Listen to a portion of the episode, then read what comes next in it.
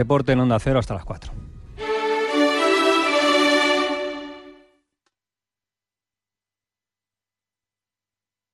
Onda Cero, Extremadura. Onda Deportiva Extremadura. Juan Romero. Hola a todos, muy buenas tardes, bienvenidos a Onda Cero Extremadura, bienvenidos a Onda Deportiva. Lunes 28 de noviembre, día que en el mundo del fútbol viene marcado por los incidentes acaecidos en la tarde de ayer en Sierra de Fuentes entre aficionados del Club Deportivo Badajoz y del Amanecer. Comenzaremos con la nota de prensa también que ha sacado la Asociación de la Prensa Extremeña para solidarizarse con los periodistas ayer intimidados durante el partido. Hablaremos también con el presidente del Club Deportivo Badajoz, Pablo Blázquez. Lo hemos intentado con el presidente del Amanecer, no ha sido posible, esperemos tenerlo en el día de mañana. Estaremos también hablando de Segunda B, estaremos hablando de la derrota del Mérida frente al Córdoba, de la derrota también del Extremadura Marbella y del empate del Villanovense en Cartagena. Así que no perdemos ni un segundo más, arranca un día más en Onda Cero Extremadura, Onda Deportiva. Bien, pues eh, antes de, nada hay que, bueno, pues hay que leer un comunicado que nos llega a través de la Asociación de Prensa de Extremadura, bueno, en la que representa a la mayoría de los profesionales de la información de, de Extremadura que quiere mostrar su indignación por el trato recibido por los periodistas de distintos medios que se vieron ayer coaccionados en su labor profesional e incluso agredidos físicamente por aficionados del partido de fútbol Amanecer Badajoz, correspondiente a la tercera división. A un periodista de Canal Extremadura le rompieron su ordenador portátil, otros que trabajaban por una productora de dicha cadena recibieron amenazas y otros más les intentaron quitar el micrófono. Todos sufrieron empujones y gestos de intimidación y se les impidió desarrollar con libertad su trabajo. Exigimos a los cuerpos de seguridad del Estado que investiguen el origen de la trifulca, que se saldó con tres heridos, y también a los propios clubes para que el peso de la ley caiga sobre los autores de la misma y se les despoje de su condición de socios en el caso de que lo sean, así como la posibilidad de que entren en los campos de fútbol. Las tres asociaciones de periodistas extremeños queremos mostrar nuestra solidaridad con los compañeros agredidos y, como ya han anunciado algunos de ellos, apoyarlos en cuantas acciones lleven a cabo ante los tribunales de justicia. Los hechos que tuvieron lugar después de que el Badajoz marcase su segundo gol no atentan solo a la libertad de información, sino al derecho al trabajo. Esperemos de los cuerpos de seguridad y los clubes trabajen con rigor y con celeridad para que estos hechos no se repitan en el futuro. Extremadura, 28 del 11 de 2016. Onda Deportiva Extremadura. Bien, pues vamos ya con, los graves incidentes que tenían lugar ayer en el, en el estadio del, del, Amanecer de Sierra de Fuentes. En los últimos minutos del partido, pues se produjo una batalla campal entre aficionados del Badajoz y del, y del Amanecer, que bueno, al final pues se desencadenaba detenidos, eh, heridos en el hospital de Cáceres eh, y además se incautaban armas eh, como navajas o palos. Pablo Blázquez es el presidente del Badajoz, que bueno, pues ha tenido a bien estar con nosotros esta tarde para, para contarnos un poquito. Él no estuvo en el partido, pero bueno, un poquito lo que le ha contado eh, la directiva que sí estuvo presente en Sierra de Fuentes. Pablo, buenas tardes. Hola, buenas tardes. Bueno, pues esto es lo feo del fútbol, ¿no? La cara, la cara más, más agria de, de este deporte y bueno, pues siempre muy desagradable. Sin duda, sin duda, la cara más desagradable, la que no nos gusta a los que somos aficionados al deporte, aficionados al fútbol, eh, porque al fin y al cabo esta directiva somos, somos aficionados al fútbol y el 99% de nuestra afición pues también eh, está en contra de estos, estos actos y como dice, pues muy triste y, la verdad es que era muy muy preocupados, ¿no? Y, y bueno, una semana que además que se podía hablar del buen momento deportivo del equipo, ¿no? Que nos habíamos puesto a un, a un punto y bueno, pues... Bueno, y que hay que hablar, también, ¿por qué no? no? Porque el, la, la, marcha del Badajoz está ahí, pero es cierto que estas, cosas, estas cosas pues eh, ensombrecen la, la marcha del equipo. Sí, ensombrecen la imagen del club, la imagen de una afición que, bueno, que es muy numerosa y que se ve manchada pues por un pequeño número de, aficionados, ¿no? que fueron los que tuvieron el altercado ayer, bien es verdad que con, aficionados también del amanecer, ¿no? entiendo que, que dos no pelean si no, no quieren, pero bueno, por la parte que nos toca a nosotros, condenamos por supuesto los hechos ocurridos ayer y bueno, pues trabajaremos para que, sobre todo para que no se vuelvan a repetir. Parece ser que, que cuentan eh, quienes estuvieron allí que bueno, durante todo el partido hubo insultos y con el 0-2 pues además hubo lanzamiento de objetos por parte de la, de la, afición del Badajoz a la que responde después el amanecer. Tampoco es cuestión de quién empezó primero, eh, simplemente bueno, pues este tipo de cosas no pueden no pueden volver a suceder. Eh, el Badajoz ha lanzado un comunicado esta mañana condenando los hechos. Sí, así es, como no puede ser de otra manera también, ¿no? Y bueno, y más, más importante que el comunicado, que bueno, que es para simplemente para dejar clara nuestra nuestro, nuestra nuestra postura, más importante que eso será, bueno, pues la, las reuniones que tenemos próximamente, que tendremos próximamente, pues para, para tomar las medidas que, que podamos tomar como, como club, que muchas veces tampoco son no son ni fáciles de tomar ni tenemos los medios para, para, para, tener, para tomarlas y bueno, vamos a recabar toda la información que tengamos de la Guardia Civil y de las imágenes que podamos tener pues para tomar esas decisiones. Eh, eh, hablando con otros presidentes en otras ocasiones, siempre está el, expulsar ¿no? a los aficionados, pero claro, eh, sin, sin una denuncia de la policía, sin nombres concretos de la policía, es muy complicado denunciar a nadie porque, bueno... Exactamente, ese, ese, creo que es el gran problema que tenemos, ¿no? Y, y en ocasiones anteriores pues no ha habido denuncias, no ha habido nada. Yo no sé, en esta ocasión sé que se ha tomado eh, declaración a, aficionados de ambos equipos, pero no sabemos si habrá denuncia o no.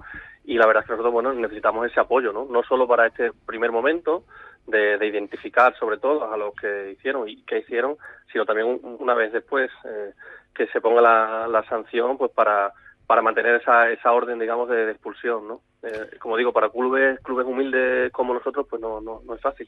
Eh, hubo también eh, jugadores que intentaron también mediar en esta en esta tangana. Bueno, no sé si qué, cuentan también los jugadores. antes he estado, imagino, de pánico, ¿no? Sí, los jugadores también asustados y bueno, no sé si alguno llegó a meterse, pero bueno, en principio pues para, para calmar los ánimos, ¿no? Como hicieron también la, los miembros de las directivas de ambos equipos que estaban allí en el, estadio pues, pues, para, para calmar. ¿no? A los jugadores, lógicamente, no les gusta esto, y, eh, igual que, como digo, al 99% de las aficiones. Muy bien, Pablo Vázquez es el presidente del Club Deportivo Badajoz. Esperemos que bueno que la Guardia Civil haga su trabajo y a partir del club, bueno, pues sí que sea no severo con, eh, con las decisiones que tome para erradicar de una vez por todas la violencia en el deporte. Don Pablo Blázquez, eh, como siempre, muy muy amable por, por atender los micrófonos de Onda Cero y bueno, pues eh, enhorabuena por la marcha del club porque, porque también lo merece.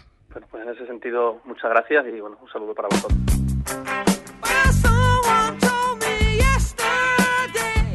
Pues hablamos ya de, temas meramente deportivos y vamos a repasar la segunda división. Vamos a comenzar por Mérida, el conjunto romano que caía por un gol a dos frente al Córdoba B y bueno, pues se acaba esa racha de cuatro victorias consecutivas. Vamos a palpar el ánimo, el ambiente en la afición de Romana. Bueno, para ello vamos a hablar ya con la referencia en las redes sociales para el conjunto romano, como es nuestro compañero eh, Solo Mérida. Javi, buenas tardes.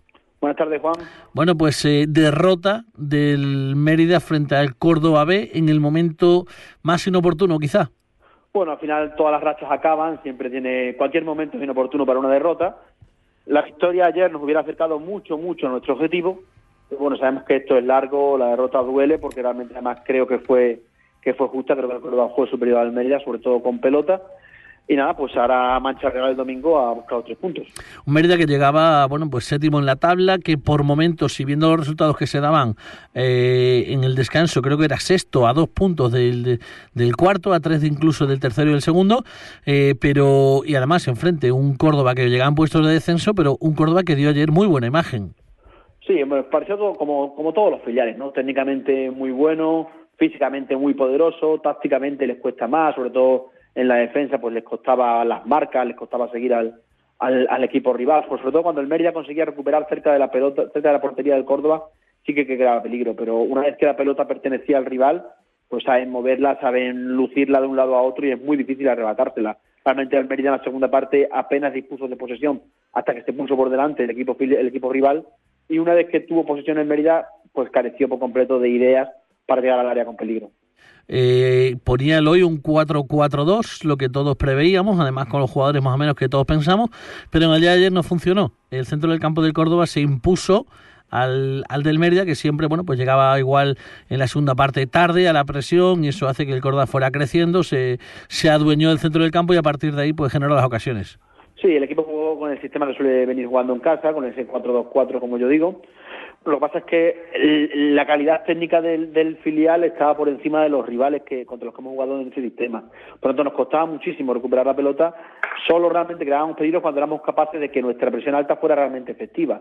Pero eso tenía un riesgo, y es que si no era efectiva, cualquier balón largo a la carrera de, Moa Traoré, el, 9 del Córdoba B, era un peligro porque es un delantero capaz de generarse ocasiones por sí mismo. ¿Qué sensaciones deja esta derrota en Mérida? Sensaciones duras, sensaciones de que esto va a ser muy largo, realmente no hay que desesperarse porque está claro que no íbamos a ganarlo todo, pero claro, queríamos hacer del Romano un fortín porque fuera de casa nos está costando mucho sacar los puntos y bueno, pues ya vemos que cualquier equipo, esto es segunda B, como hemos dicho muchas veces, cualquier equipo te puede ganar. ¿Cómo se afronta ahora el partido de Mancha Real?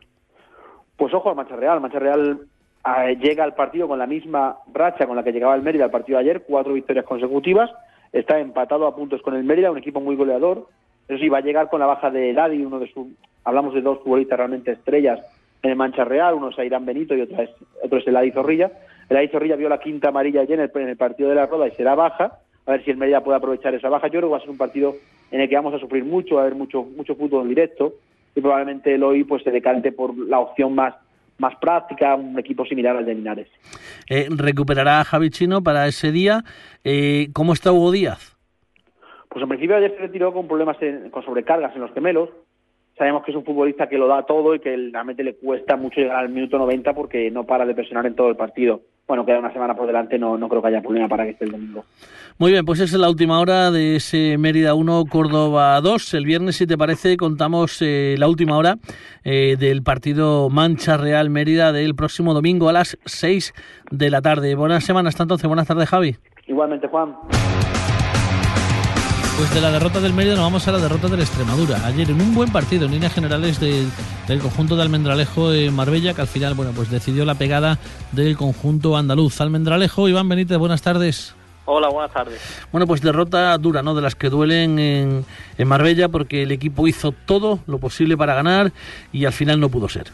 Pues sí, yo creo que son las derrotas que hacen mucho daño te quedas con la buena imagen, con las ganas, con meter dos goles fuera de casa contra el segundo y demás, pero trae cero puntos.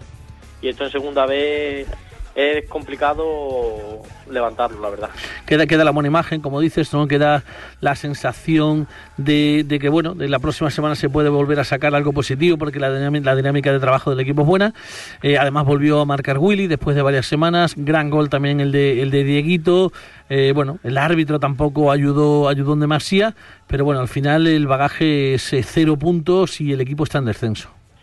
Sí, y aparte de, a, partir de todo lo que tú has dicho, le sumas a que prácticamente todos los rivales directos al menos sumaron un punto, lo que ya te pone a seis puntos la permanencia, te pone ya a, dos partidos o prácticamente más de dos partidos porque tienes el gol perdido con casi todos tus rivales directos. Bueno, pues eh, hay que seguir trabajando, no, no hay que bajar los brazos, imagino que sería una vuelta dura la de, la de Marbella, pero bueno, hay que, que trabajar muchísimo. La semana que viene viene el Jaén, un equipo, bueno, pues eh, que viene también de golear esta, esta semana, pero bueno, eh, hay que centrarse en el trabajo diario, en, en, el objetivo, que no es otro que pelear la salvación, no descolgarse y seguir trabajando hasta el final y estamos seguros de que, de que Juan Velasco va a trabajar bien esta semana para, bueno, pues para preparar ese partido del fin de semana. Si te parece el viernes, comentamos la última hora de ese Extremadura Jaén. Hasta entonces, Iván, buenas tardes, muchas gracias. Buenas tardes, hasta luego. Bien, pues continuamos y lo vamos a hacer con la cara positiva de la jornada, como es ese punto que arrancó el villanovense en Cartagena, en el campo del líder, merced a un empate a uno, que bueno, pues eh, del mal al menos pudo ganar el villanovense, pudo perder, y al final reparto de puntos que se me antoja justo. Iván Gómez, Villanueva de la Serena, buenas tardes. Hola, buenas tardes. ¿Justo el empate?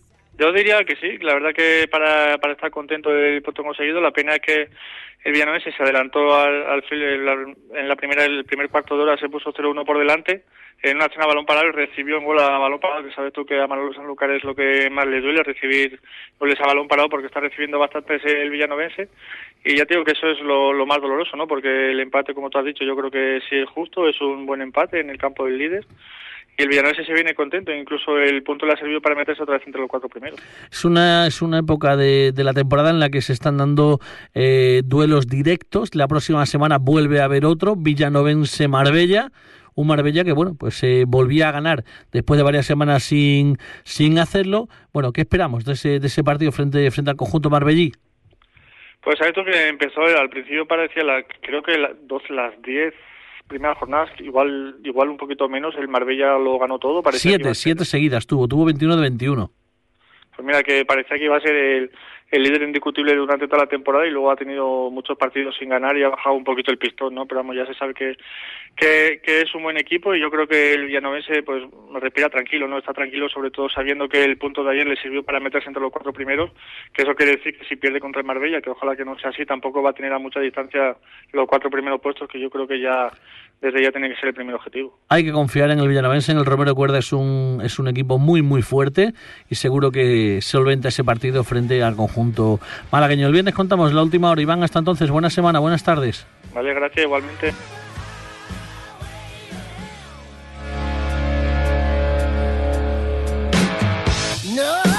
Bien, pues así llegamos al final del programa de hoy. No hay tiempo para más. Volvemos mañana martes a los mandos, como siempre, formidable Carlos Ledesma. Les habló encantado un día más Juan Romero. Hasta mañana. Un saludo. Adiós.